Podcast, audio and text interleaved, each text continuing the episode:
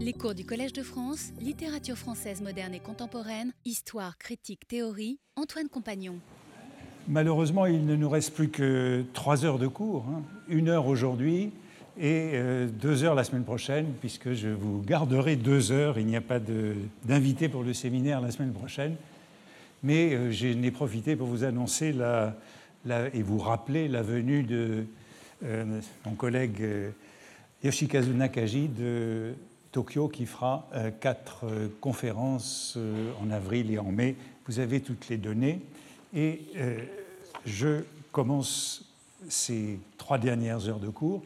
Il s'agit maintenant d'aller au résultat de cette enquête sur le chiffonnier au XIXe siècle. Et il est vrai que j'aurais pu en parler beaucoup plus longtemps.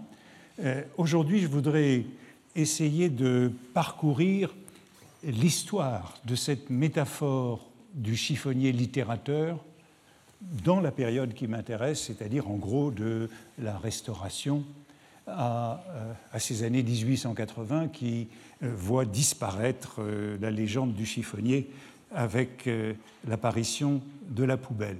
Donc je vais essayer de parcourir aujourd'hui cette période et la richesse de cette métaphore de la chiffonnerie littéraire. Et la semaine prochaine, euh, je reviendrai à Baudelaire pour trouver dans Les Fleurs du Mal de nouvelles résurgences du système du chiffonnage. On en a vu au fur et à mesure de ces leçons, mais j'ai tenté de garder euh, les plus belles pour la conclusion. Donc, cette métaphore du, du chiffonnier littéraire, elle est très répandue, elle est récurrente, c'est une image qui figure un peu partout au XIXe siècle pour figurer, pour désigner euh, la collecte, la récolte, le ramassage, la compilation. Nous l'avons d'ailleurs déjà vu euh, figurer, cette image, euh, sur le frontispice de Gavarni et sur les vignettes de Bertal. En voici une pour Le Diable à Paris de Hetzel, où Flamèche, le diable, rassemble les hommes de plumes et de crayons dans sa hotte. Hein, et on a ici tous ces papiers, renverse sa hotte et on a les noms de tous les collaborateurs du volume. Comme je l'avais déjà fait avec la Révolution française, en en parlant un peu, j'ai eu le besoin de revenir un petit peu en arrière pour comprendre comment cette euh, personnification du chiffonnier écrivain, de l'écrivain en chiffonnier, euh, s'était forgé et euh, je l'ai retrouvé dans quelques occurrences, mais assez rares, au XVIIIe siècle. Elle était en tout cas déjà instituée. Voici la couverture d'un ouvrage publié en 1732 à Amsterdam, intitulé Le chiffonnier du Parnasse ou Poésie nouvelle de divers auteurs.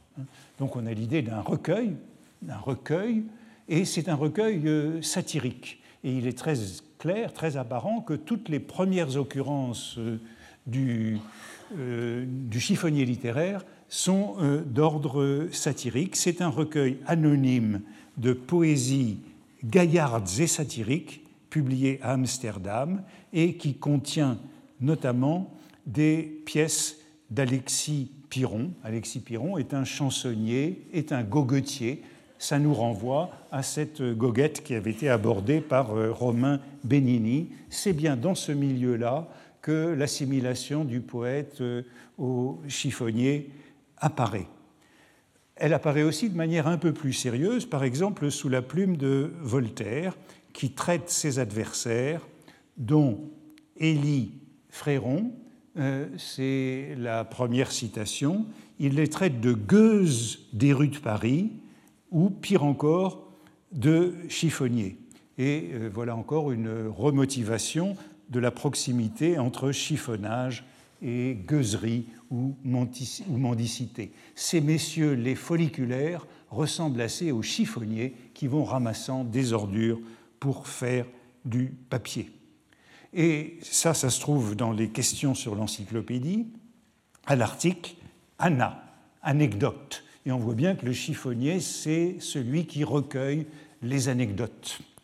Et, il y a une autre occurrence dans le même volume de Voltaire, des questions sur l'encyclopédie, et il est intéressant que là, euh, c'est une profession d'humilité clandestine, une sorte d'autodérision, puisqu'il revendique pour les amateurs auxquels, c'est la deuxième citation, auxquels il attribue ces questions sur l'encyclopédie, hein, ces questions sur l'encyclopédie sont publiées de manière anonyme par des amateurs, donc c'est de lui-même qu'il parle, il s'attribue la qualité de pauvre compilateur par alphabet, recueil alphabétique, de ressasseur d'anecdotes. Vous voyez que c'est toujours associé à la notion d'anecdote, euh, la chiffonnerie. D'ailleurs, euh, ça le rattache de la goguette et euh, des épigrammes. Un recueil d'anecdotes, d'éplucheurs de minutie, de chiffonniers qui ramassent des guenilles au coin des rues. Et vous voyez que le contexte est, assez clair, donc assez apparent. Goguette, anecdote, épigramme, tout ce qui se recueille. Euh, on trouve une même expression justement dans des annas, dans des anecdotes relatives à Diderot, qui circulent à travers tout le XIXe siècle. La première occurrence que je trouve, c'est chez l'abbé euh, Baruel. Et euh, voici ce que Diderot aurait dit lui-même de la première édition de l'encyclopédie. Hein, c'est un propos rapporté qui traîne un peu partout.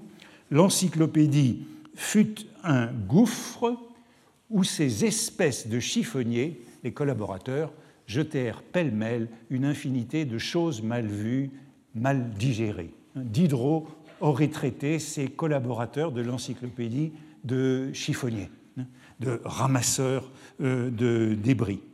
Vous voyez que ces citations de Voltaire et de Diderot montrent que la réputation du chiffonnier littéraire, comme euh, écrivain d'anecdotes de, seconde main, travaillant à la manière d'un chiffonnier ramassant des débris, ben, cette réputation était bien établie aux yeux de Diderot et de Voltaire avant la Révolution, et on sait euh, que durant la Révolution, euh, le chiffonnier a trouvé de quoi hausser sa notoriété.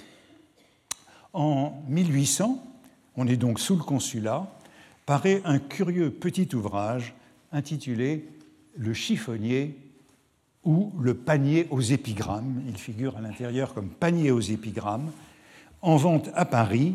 Euh, vous voyez que c'est encore un recueil euh, parodique. En vente à Paris chez tous les marchands de chiffons, euh, après être sorti de l'imprimerie du chiffonnier rue de la Vieille Draperie. Hein. Et cela sent de nouveau la farce ou la goguette.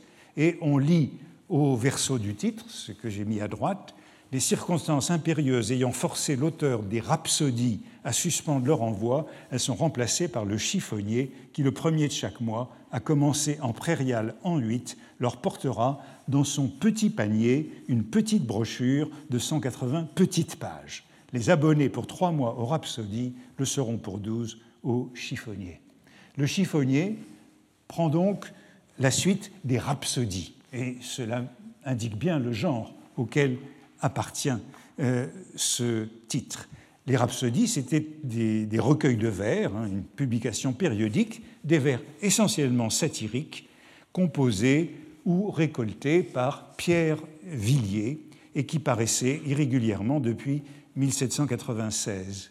Alors ce livre a pour moi beaucoup d'importance parce qu'après cette page de titre, on trouve le frontispice suivant, qui est pour moi la première représentation de l'écrivain en chiffonnier. Peut-être que vous en trouverez d'autres. En tout cas, on a là un joli frontispice anonyme qui représente l'auteur, le compilateur, en chiffonnier désinvolte, portant hotte, crochet, plume au chapeau, fouillant au coin d'une borne et la légende sous l'image et je fais mes visites.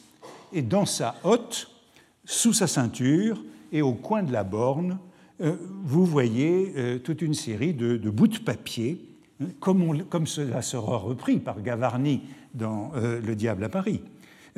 donc des, bouts de papier qui portent le nom de divers dramaturges, vaudevillistes, goguetiers contemporains. On peut lire tous les noms Rétif, Famin, Dognon, Brunet, Valcourt, Henrion, Pinière, Despaz, Colnet, etc.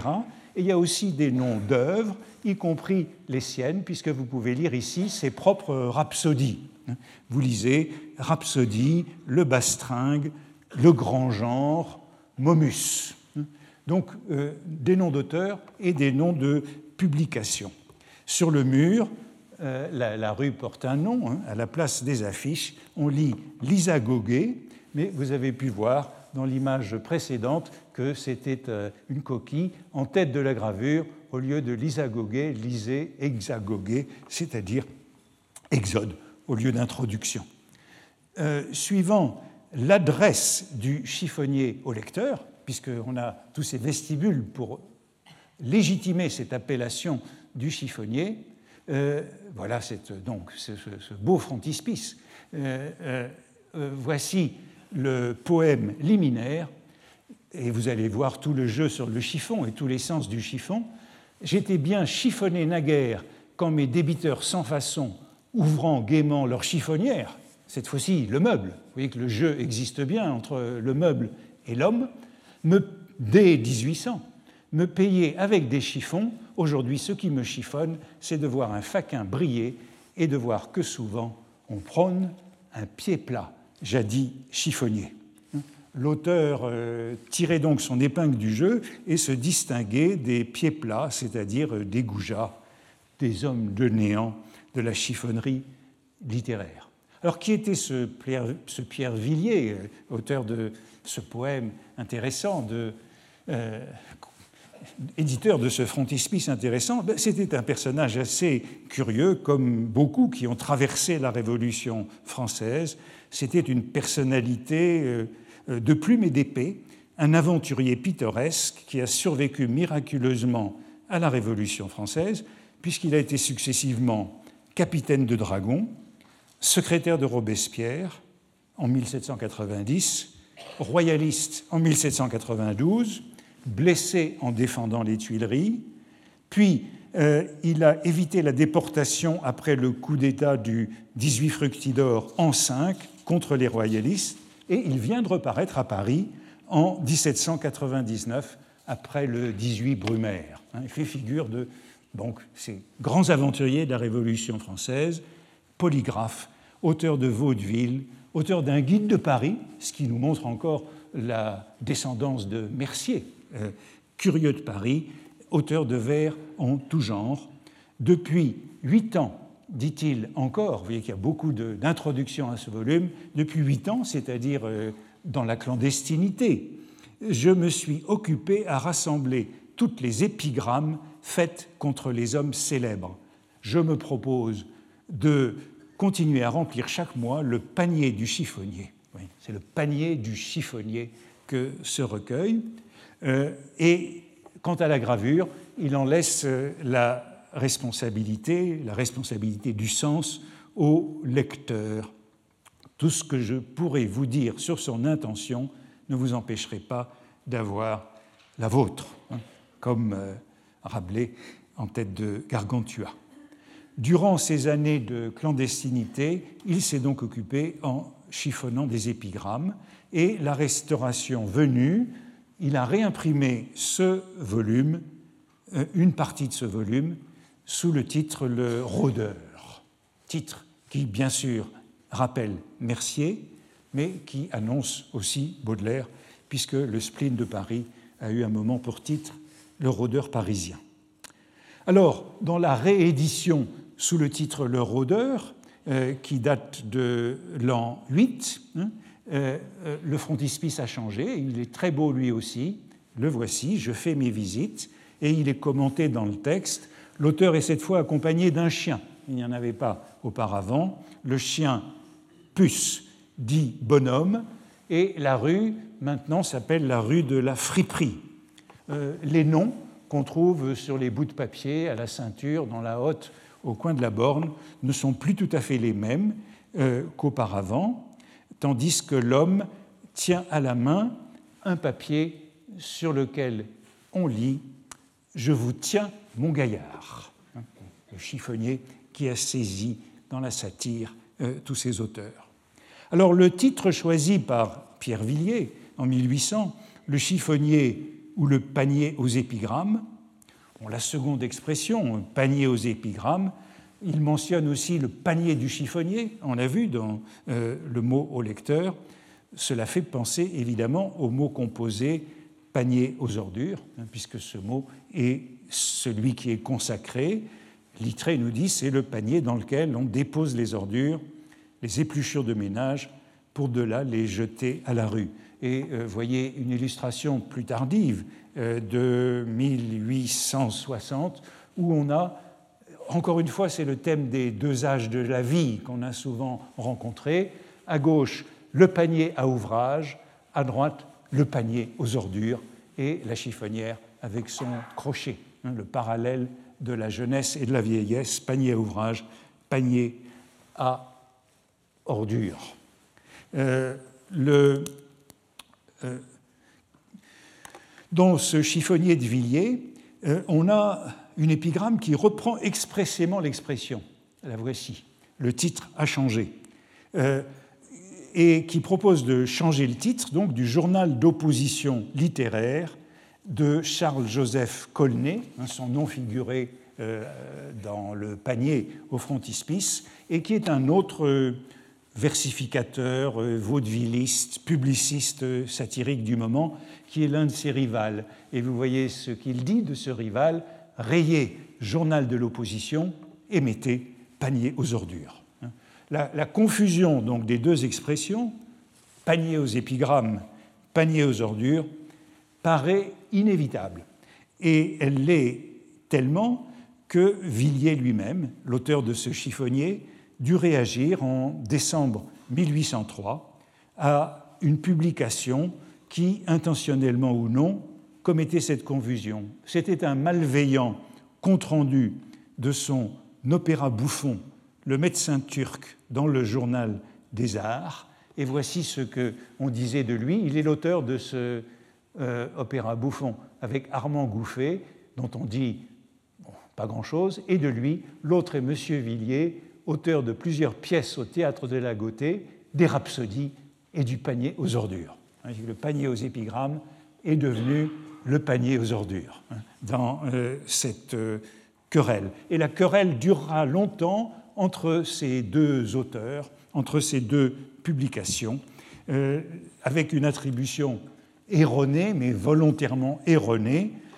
puisque Villiers n'est pas l'auteur des paniers aux ordures, mais en vérité, Armand Gouffet, qui est lui aussi un poète, un chansonnier, un vaudevilliste, un goguetier, euh, qui est un collaborateur du journal des dames et des modes de Pierre de la Mésangère, le journal des modes du directoire que Baudelaire compulse, eh bien, euh, cet Armand Gouffet, donc son euh, collaborateur, est l'auteur ou le compilateur de vers et de chansons très libres dont le manuscrit est déposé à l'enfer de la Bibliothèque nationale sous le titre de panier aux ordures. Donc euh, il y a toute une continuité du panier aux ordures lié à ce genre euh, satirique ou destiné à l'enfer de la Bibliothèque nationale. Dans ce recueil figurent sans doute des pièces de Villiers lui-même. Vous le voyez que cette mode était lancée, les appellations de chiffres, excusez-moi, les appellations de, excusez-moi, les appellations de chiffonniers, de paniers aux ordures, volaient librement dans le milieu et médisant des goguetiers, des vaudevillistes et de cette petite presse sous le directoire et le consulat. La mode était en tout cas lancée, et vous voyez que c'est cette mode que reprend le beau frontispice de Gavarni euh, dans euh, Le Diable à Paris, avec ses feuillets épars qui portent les noms des auteurs et des illustrateurs collaborant au volume. Vous voyez que l'association de la littérature et du chiffonnage est ainsi fortement instituée, mais vous voyez que c'est dans un milieu très particulier qui est celui du vaudeville et de la goguette.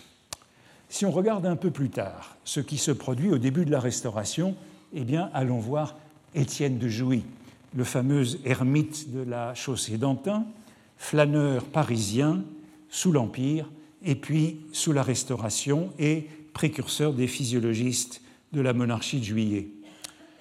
En 1824, c'est intéressant parce que j'ai dit à plusieurs reprises que c'était autour de ces années 1822 qu'on trouvait euh, comment dire l'essor du chiffonnier parisien euh, dans la révolution industrielle qui commence à se lancer, la pénurie de papier, la gravure de Charlet, 1822, la gravure de Karl Vernet et de Bucourt, que je vous ai montré au tout début, 1822. C'est vraiment là que le chiffonnier devient un personnage important. Eh bien, Étienne de Jouy relate en 1824, c'est l'un de ses billets, sa rencontre, rue de Richelieu, donc on n'est pas loin de la chaussée d'Antin, avec, et pas loin du Palais Royal, avec un chiffonnier littérateur. Le titre du billet, c'est Le chiffonnier littérateur, et ce chiffonnier se présente à lui comme un confrère, comme un homme de lettres. Il est collectionneur, compilateur. C'est au fond un ancêtre de Bouvard et Pécuchet. Il porte pour nom André Vergette. Et euh, l'ermite de la chaussée d'Antin lui dit Ah, André Vergette, comme euh, le second des Ptolémées, et Vergette. Ce qui nous renvoie à l'évergétisme, curieusement, dont j'ai déjà parlé. André Vergette le fait montrer euh, dans son Galta du faubourg Montmartre et il lui découvre son grand œuvre, 50 ou 60 volumes assemblés avec de gros fils enveloppés d'affiches de spectacles. Euh, c'est donc le chiffonnier devenu collectionneur, devenu compilateur lui-même, et qui s'empare d'ailleurs du nom d'André Evergette. Maintenant, il s'appelle André Evergette. Vous voyez, me dit-il en élevant sa lanterne, les œuvres du prince André Evergette. J'ouvris le premier volume, composé comme les autres de feuillets de toutes les dimensions, depuis ligne Carto jusqu'à ligne 18, et je lus sur le titre Les guenilles littéraires ou le chiffonnier compilateur. Vous voyez l'ouvrage de ma vie, continua-t-il, le trésor posthume que je réserve à mes héritiers, c'est le résidu de la nouvelle littérature germanico-anglico-velchico-française. J'ai trouvé l'art d'y fondre ensemble 60 fragments de poèmes épiques, 1200 pages de romans, 240 scènes de tragédie, de comédie et de mélodrames, 2000 couplets de chansons, 360 pages de citations extraites des discours de toutes les tribunes, 400 pages d'histoire de mon grand fournisseur, le tout obscurci par des notes formées d'articles de journaux.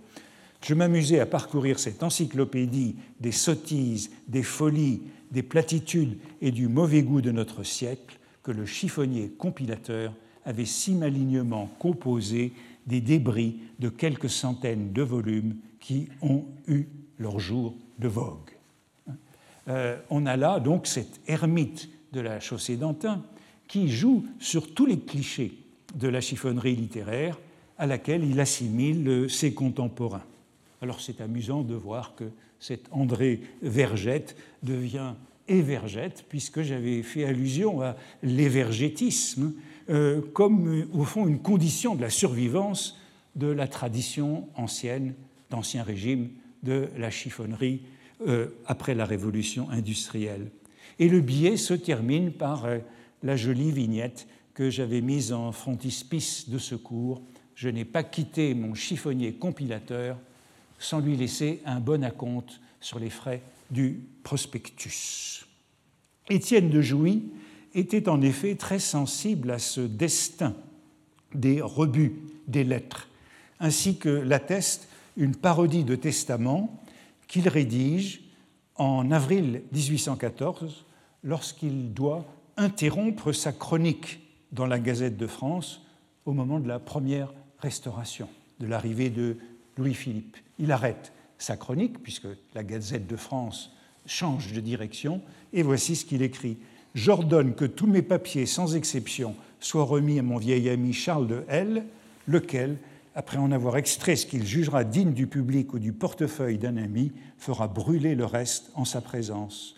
Par ce moyen, je me crois en droit de désavouer d'avance tous les mémoires posthumes, toutes correspondances inédites, anecdotes secrètes et toutes autres publications du même genre que les chiffonniers de la littérature jugeraient à propos de faire paraître sous mon nom. Les chiffonniers de la littérature, ce sont les auteurs d'Anna, les euh, éditeurs de correspondance. Et euh, euh, Étienne de Jouy reprend ici, très curieusement, une lettre qui lui avait été envoyée deux ans plus tôt, en 1812, par un de ses correspondants réguliers, un homme de lettres qui voyait la mort venir et qui s'en prenait à ceux qu'il appelait les écumeurs de littérature. Hein, les écumeurs de littérature qui publient les, restes des hommes de lettres. Et il disait, ce correspondant, euh, que euh, ces éditeurs, enfin il n'en voulait pas pour lui, de ces éditeurs avides de la moindre correspondance des auteurs décédés, de tout chiffon griffonné, genre d'industrie qui, précise-t-il, c'est en bas de la page, rappelle un peu celui de quelques honnêtes gens qui la ôtent sur le dos, le crochet en main, vont cherchant fortune de borne en borne. Donc euh, ce topos hein, du chiffonnier compilateur d'anecdotes et de correspondances est bien institué dans ces années 1824, euh, au début de la Restauration, dès avant la Révolution de Juillet. Il ne fait pas de doute que la figure du chiffonnier littéraire existe et au fond, par une sorte d'effet de retour, de rétroaction, elle enrichit la légende du chiffonnier. Euh, elle assure son triomphe culturel sur les autres petits métiers parisiens.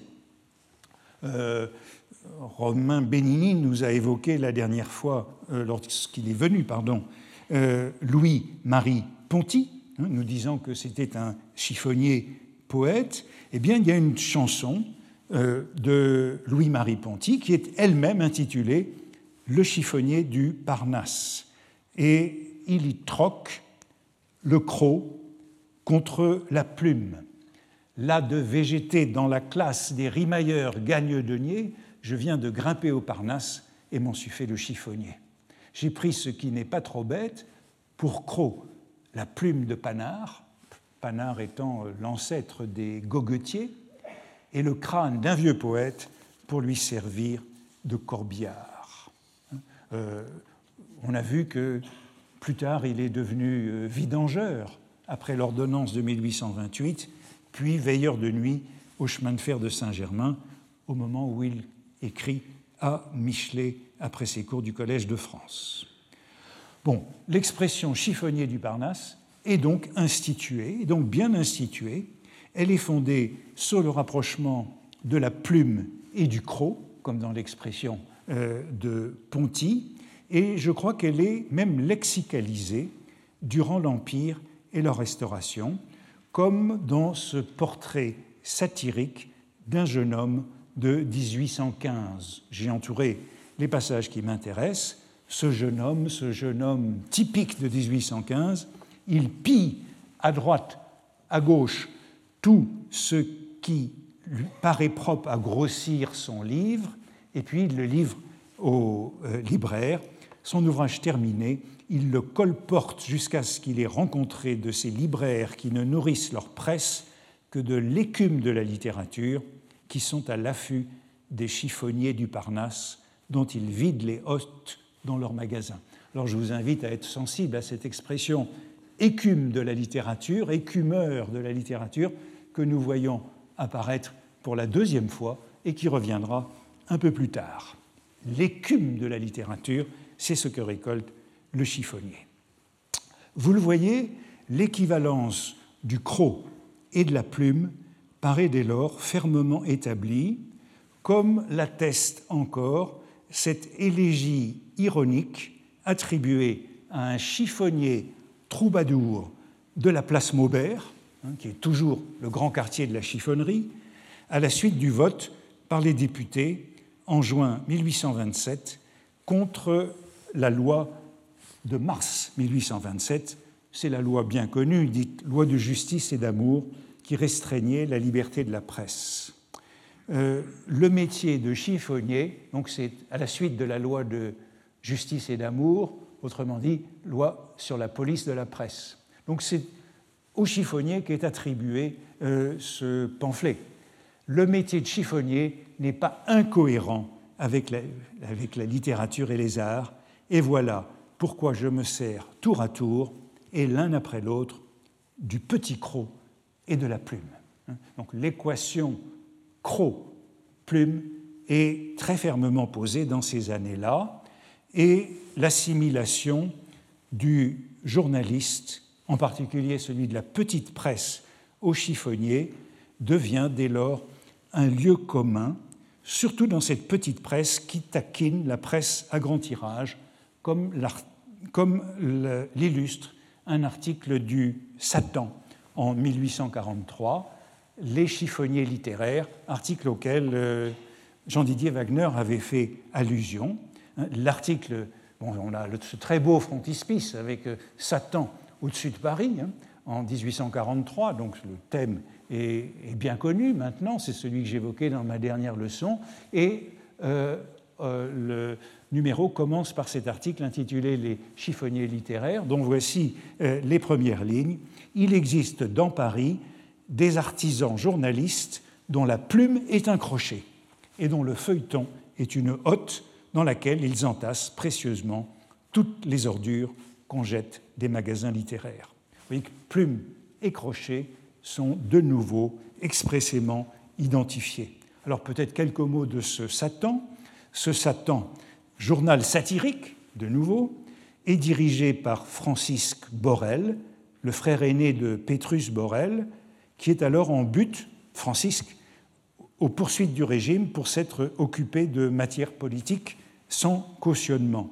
Et quelques mois plus tard, en 1844, c'est Pétrus Borel qui assurera la direction de cette feuille lorsque son frère est en prison. Ce Satan fusionnera avec le Corsaire, en septembre 1844 pour donner le Corsaire Satan, bien connu des Baudelairiens, puisque c'est là que Baudelaire publia ses premiers articles non signés en 1845. Alors, dans le Satan, le Corsaire et le Corsaire Satan, la tête de Turc était Jules Janin, hein, euh, ancien bohème devenu notable. Mais la plume ici visée dans cet article la plume qui est visée dans cet article est celle de Paul-Émile Doran-Fourgue. Il est bien possible que cet article soit de Petrus Borel. celui qui signe, celui qui est visé dans la suite de l'article est donc Fourgue, Fourgue, qui signe Fourgue dans la Revue de Paris et le Charivari, mais qui signe Oldnick. Oldnick, c'est le sobriquet du diable en anglais, on nous renvoie à lui, dans le National. Et euh, Forgue est un journaliste à la mode. Dans la physiologie de la presse, qui est publiée la même année 1843, il est dit que c'est un parti pris chez lui d'éreinter tous les auteurs et de démolir toutes les réputations. Le voici euh, portraituré par Gavarni vers 1840 en costume de diable, hein, déguisé en diable avec le masque qui est rejeté derrière. Hein, c'est euh, le chiffonnier diable. Hein. Euh, l'association euh, est maintenant bien connue. L'article nous dit de ce chiffonnier diable, qui en plus était un ami de Stendhal et qui traduisait abondamment la littérature anglaise, quand la borne vient à lui manquer, il entre volontiers dans le magasin et pique audacieusement ce qu'il trouve sur le comptoir. On retrouve ce verbe piquer, euh, auquel je me suis déjà intéressé dans Les Fleurs du Mal. Piquer, c'est bien le geste du chiffonnier, piquer ou accrocher. Euh, pique audacieusement ce qu'il trouve sur le comptoir. C'est ce que lui reproche le Satan, et l'article compare à Gautier. Euh, Fourgue, c'est un chiffonnier, Gautier, qui en 1843 vient de publier Le voyage en Espagne, a au contraire mérite les éloges du journal. Bon, on se souvient de ce que Baudelaire dit de ce fourgue dans euh, Mon cœur mis à nu. Euh, beau tableau à faire, la canaille littéraire, ne pas oublier le portrait de Fourgue, Fourgue il écrit Forgue, le portrait de Forgue, euh, pardon, c'est bien Forgue, c'est moi qui faisais un lapsus il y a un moment, c'est Forgue, pas Forgue. Ne pas oublier le portrait de Forgue, le pirate, l'écumeur des lettres. C'est pourquoi j'insistais il y a un moment sur ce mot écumeur, hein, euh, synonyme de chiffonnier. Baudelaire le traite d'écumeur. Pourquoi est-il un écumeur aux yeux de Baudelaire? Parce qu'il s'est rendu coupable d'avoir publié en 1846 dans le commerce une traduction du double assassinat de Dans la rue Morgue, signé Old Nick, sous, sous le titre Une sanglante énigme et sans que Poe fût nommé. Alors vous voyez cette appellation d'écumeur des lettres, elle est importante. Euh, le correspondant de Jouy euh, assimilait les écumeurs de littérature aux chiffonniers.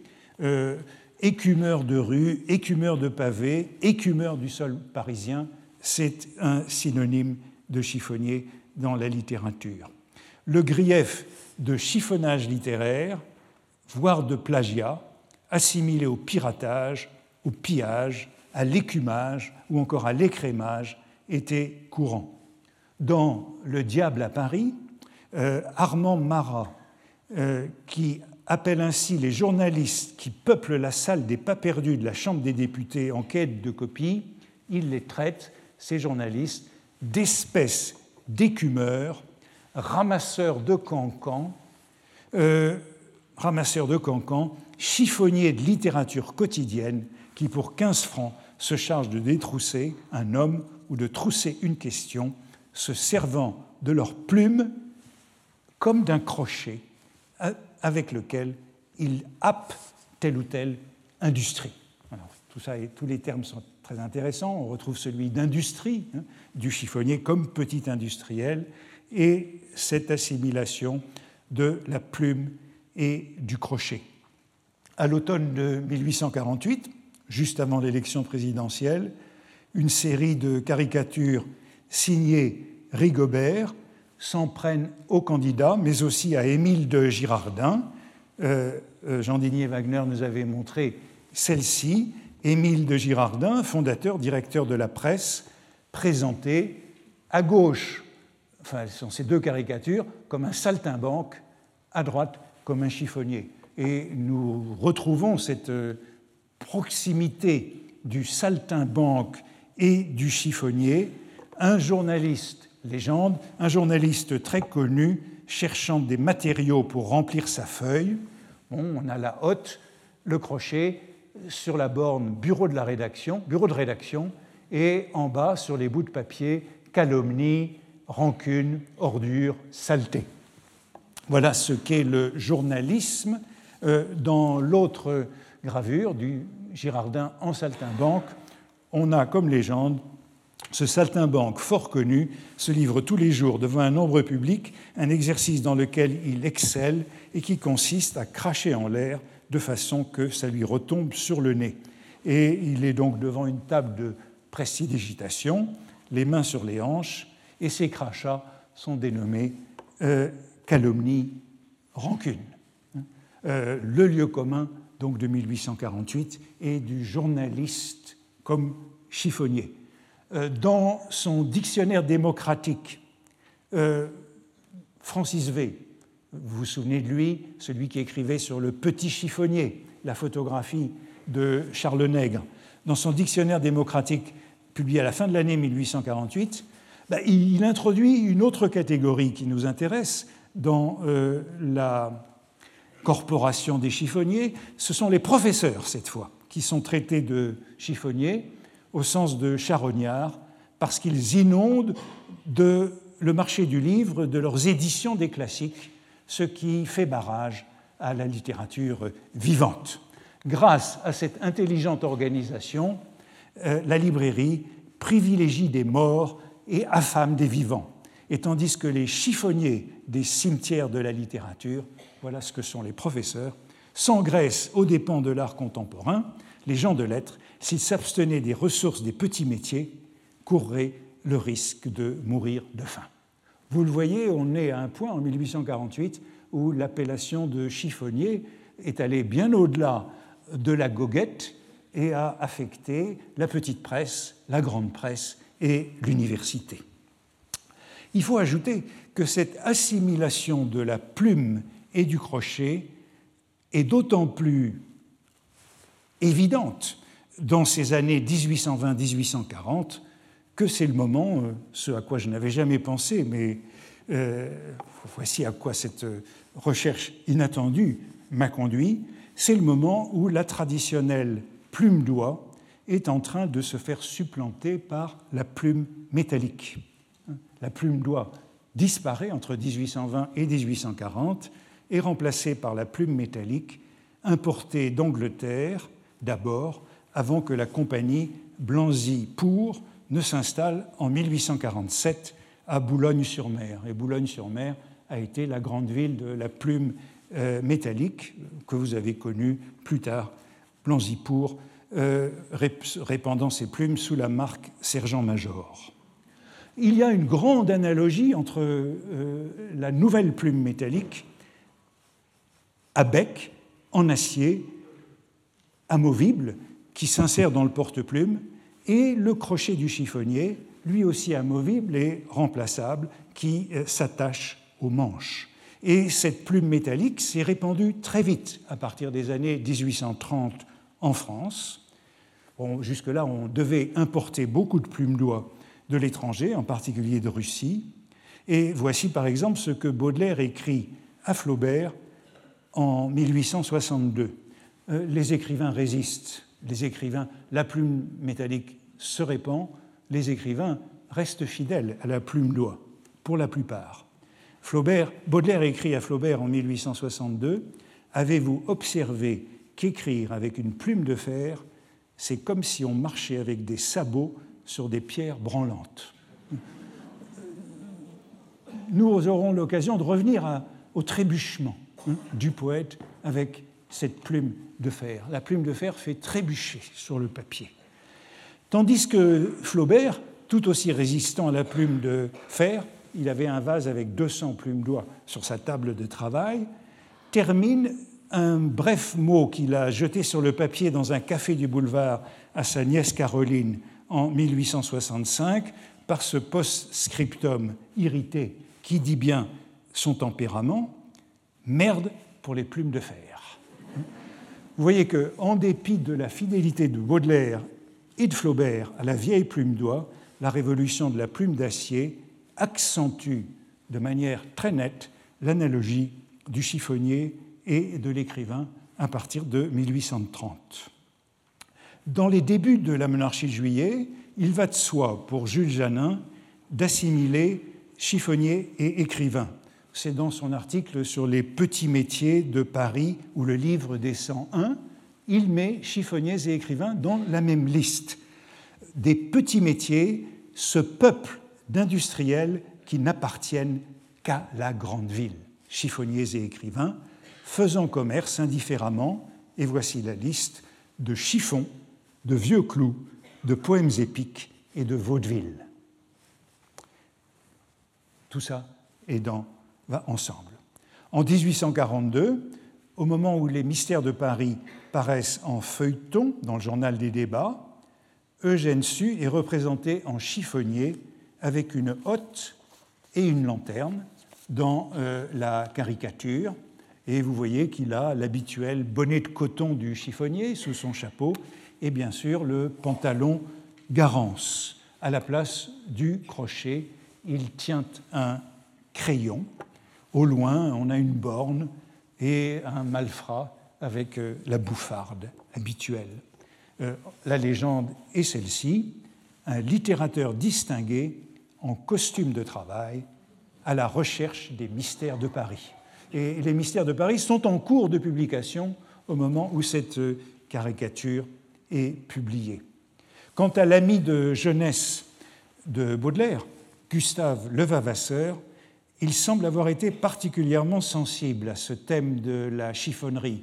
Et vous vous rappelez sans doute qu'au début de ce cours, j'ai cité plusieurs poèmes de lui relatifs aux bornes, déjà à ce mobilier urbain euh, si représentatif de l'époque. Il revient donc euh, dans le recueil collectif de 1843, Vers, auquel Baudelaire songea un moment à donner des poèmes, dans un sonnet qui date de novembre 1842, que voici, quand le vieux Diogène et Mathurin régnaient, poète satirique, la lanterne à la main, cherchèrent par la ville, ils ne trouvèrent point dans notre espèce ville un homme qui fût homme et digne de régner. Cependant, orgueilleux et jaloux d'enseigner, ces chiffonniers humains à la haute servile fouillèrent bien d'état de leur pointe incivile sans trouver un chiffon qu'on ne pût dédaigner, etc. L'appareil entier du chiffonnage, Diogène, la lanterne, la hotte et la pointe, l'état et le chiffon, est ainsi réuni en quelques vers, et le poète lui-même se euh, décrit euh, dans euh, le, dernier tercé, le second tercé, et moi, la torche au poing et la hotte à l'échine, comme un chiffonnier éreinté. Un poème plus tardif du même Levavasseur fait encore de la borne l'un des lieux de l'inspiration poétique. La borne, le balcon, la tribune et la chair, hein, voilà les lieux de la rhétorique, hein, mais la borne en plus, sont autant de jardins pour la langue en jachère. Il y pousse des fleurs de toutes les couleurs et l'herbe parasite y pousse avec les fleurs. Vous voyez que l'écrivain et le chiffonnier sont bien intimement solidaires dans les représentations de la monarchie de Juillet et du Second Empire. Ils dépendent l'un de l'autre pour leur survie, ils sont liés par leur industrie, l'activité de l'un ne pourrait pas se poursuivre sans celle de l'autre, et Privat d'Anglemont, autre ami de Baudelaire, le soulignait dans son portrait du chiffonnier dans Paris Anecdote. Le chiffonnier, dit-il, bénissant la fécondité toujours croissante des auteurs dramatiques, des romanciers et des écrivains, qui bien sûr ne se vendent pas et dont les, livres partent en chiffon. Je crois que j'ai signalé une fois déjà que le marché du chiffonnier, c'est un marché qui avantage le vendeur, tandis que le marché de la poésie, c'est un marché qui avantage l'acheteur. Tous deux sont cependant appuyés sur la récupération et l'image du chiffonnier littéraire qui ramasse les rebuts des lettres, qui les compile, fait de lui une sorte de plagiaire. N'oublions pas que c'est la grande époque du plagiat comme euh, beaucoup des grands écrivains du moment, Chateaubriand, Stendhal, Balzac, Nerval, Lamartine ou Dumas, hein, que l'on qualifie volontiers de fripiers d'écrit. C'est euh, Pierre Larousse notamment qui emploie cette euh, formule, mais elle est aussi chez Molière et chez Voltaire. Dans le premier volume de Paris ou le livre des 101, en 1831, la contribution de Nodier, qui est un fripier notoire, a justement pour titre Le bibliomane. Et c'est la notice nécrologique d'un amateur de livres. Euh, Nodier, non sans ironie et une sorte d'autodérision, lui qui n'hésita jamais à trafiquer avec les livres des autres, s'en prend au plagiaire par le truchement de son bibliomane, et c'est en les traitant de chiffonniers. C'est son bibliomane qui parle, et c'est profaner le nom de livre que de le donner à ces guenilles barbouillés de noir qui n'ont presque pas changé de destinée en quittant la hotte euh, au haillon du chiffonnier. Les quais, les quais de la revente des livres ne sont désormais que la morgue des célébrités contemporaines.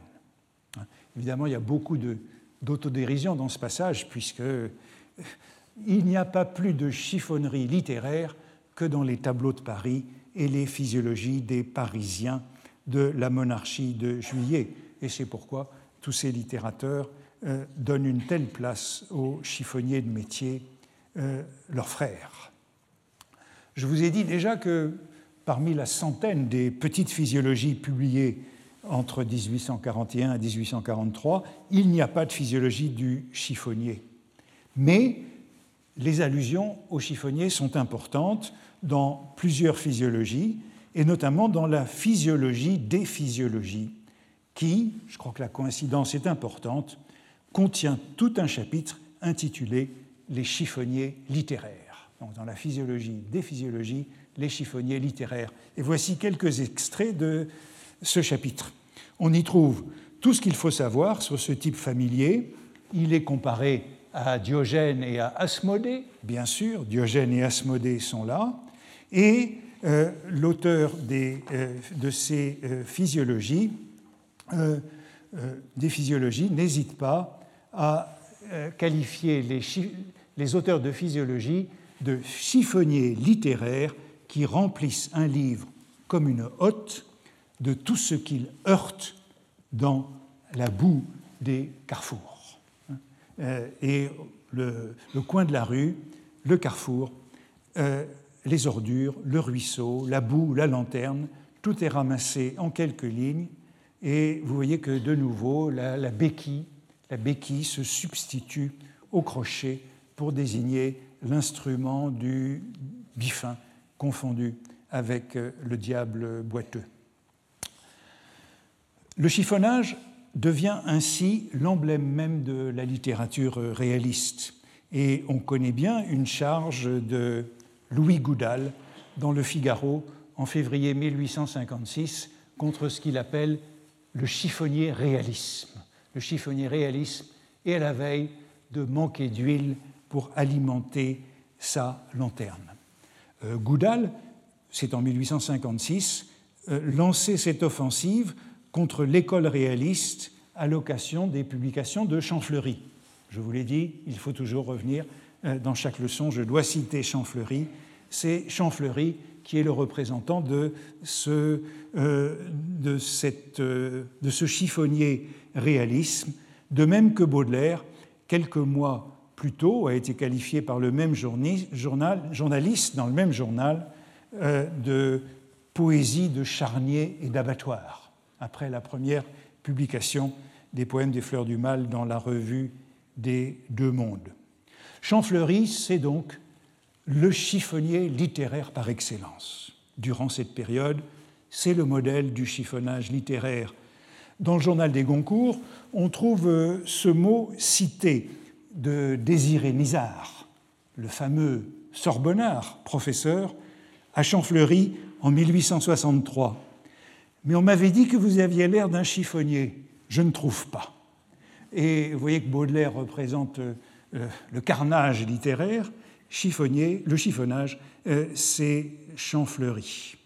En 1859, on connaît bien la caricature de Nadar, euh, par Nadar de Baudelaire en prince des charognes, allusion que Baudelaire trouve pénible.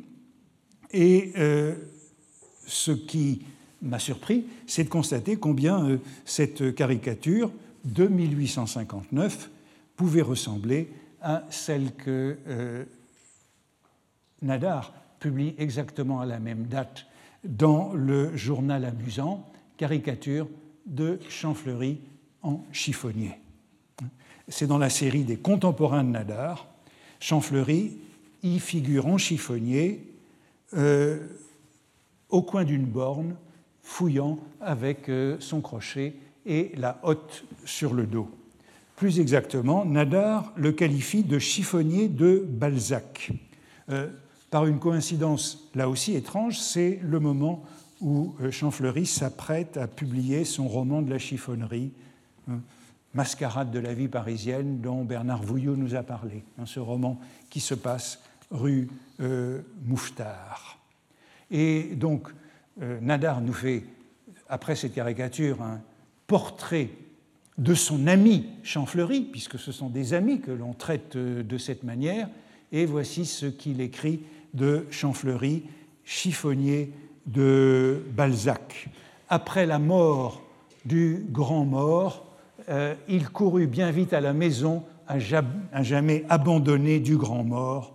Il se mit à y ramasser euh, précipitamment toutes les vieilles ferrailles, tous les pots cassés, tous les bouts de cigares délaissés dans les coins. Il fit même rencontre d'une vieille paire de souliers du défunt qu'il se mit aux pieds incontinent. Puis il se répandit dans la ville, son tablier plein, les souliers trop grands ou trop petits à votre volonté pour son pied le faisaient bien trébucher et cogner du nez contre tous les coins. On retrouve ici, dans ce champfleury chaussant les savates de Balzac, euh, euh, les bornes, hein, euh, les coins des bornes et le trébuchement, le trébuchement du chiffonnier qui est chaque fois rappelé dans ces portraits. Bref, l'œuvre de Champfleury n'est jamais que du chiffonnage, ou, comme il le dit à la fin de son article, on vit alors ce qu'on n'avait jamais vu, la littérature des marchands de peau de lapin. Ainsi, vous le voyez, cette comparaison littérature et chiffonnage court tout au long des années de l'activité poétique de Baudelaire. Il faudrait, mais je vais sauter, développer plus longuement Hugo. Euh, elle est particulièrement importante chez lui, euh, et encore jusqu'à la fin des années 60.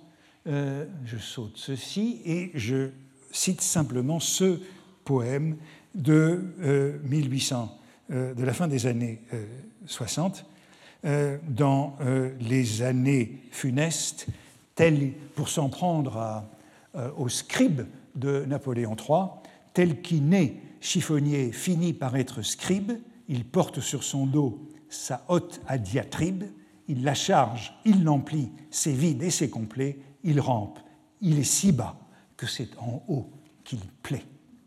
Tout écrivain un peu hardi risque dès lors d'être traité de chiffonnier dans ces années 1860 et même 1870, et dans les portraits charges contre le naturalisme, Zola est souvent représenté à l'époque de l'Assommoir en chiffonnier.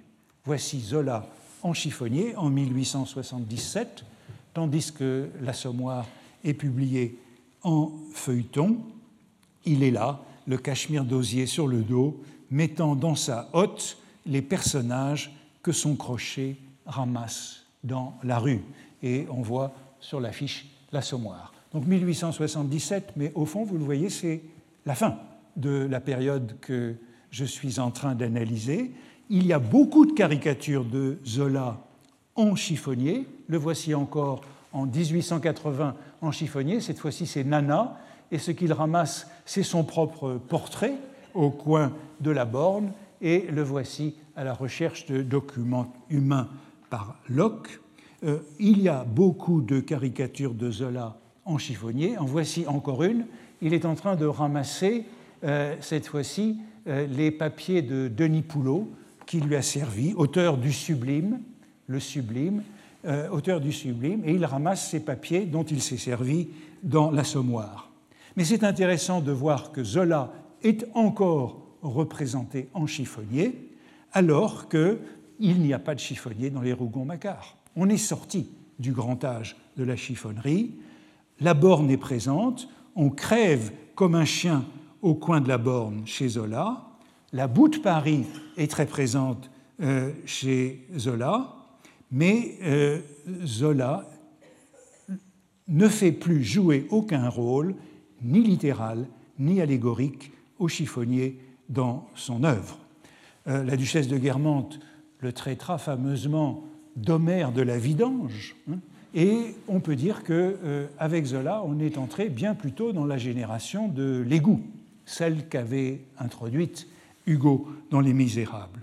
Il n'est donc plus beaucoup question du chiffonnier à partir des années de la célébrité de Zola dans la littérature. Je crois que c'est la fin que j'ai atteint ici euh, les, derniers moments de cette euh, métaphore qui a parcouru tout le siècle, mais surtout des années 20 aux années 1870.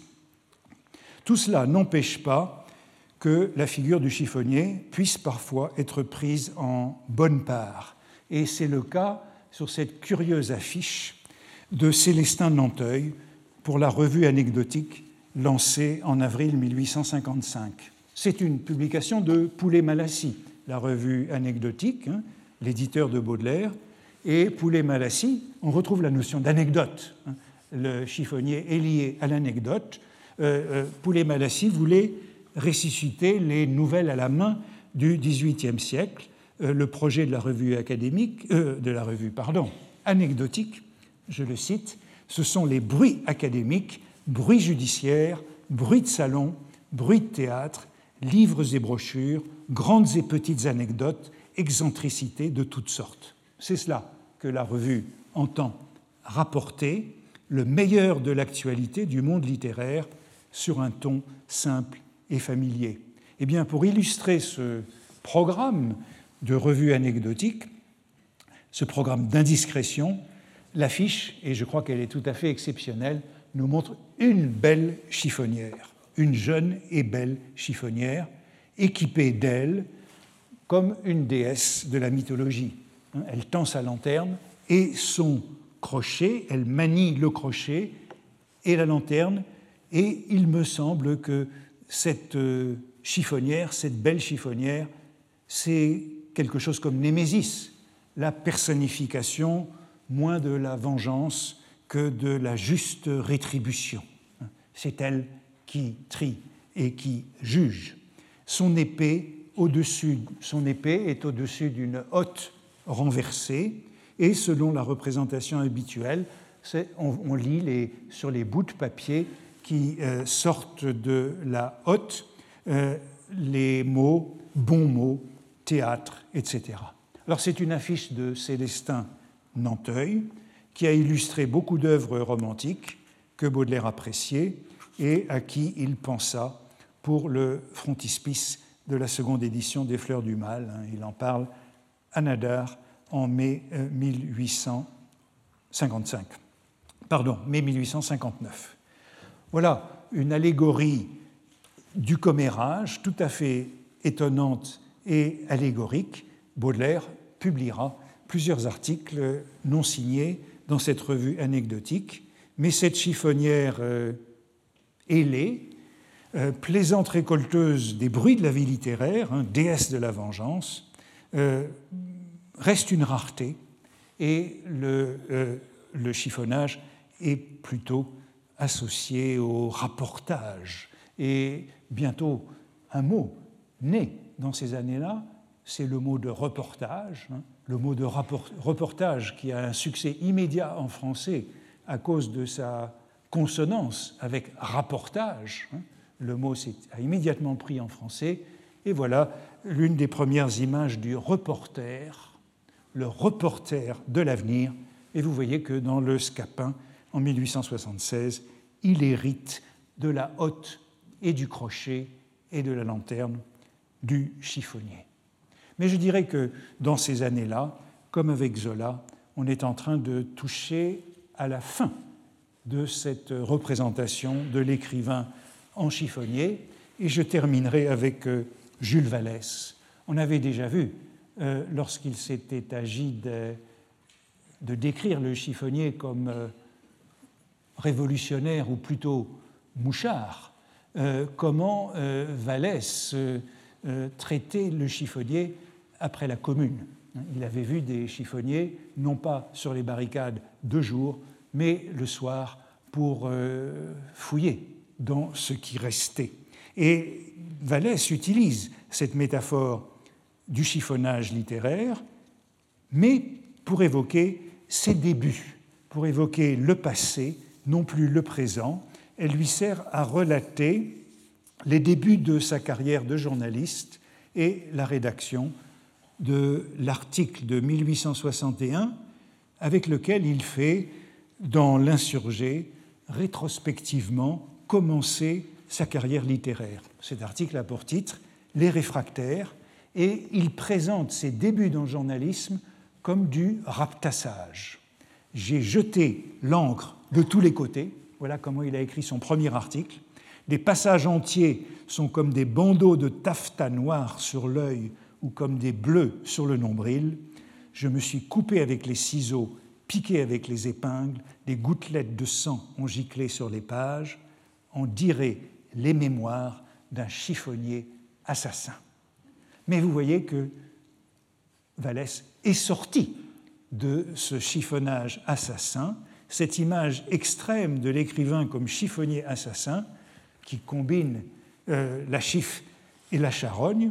elle ne fait plus du, tout du chiffonnier le bonhomme philosophe hein, ou le diablotin espiègle ou l'ivrogne pittoresque, et c'est un modèle entièrement négatif que euh, euh, Vallès décrit ainsi comme celui de ses débuts littéraires. Il écrit un peu plus loin J'ai fait mon style de pièces et de morceaux que l'on dirait ramassés à coups de crochet dans des coins malpropres et navrants. On en veut tout de même de ce style-là.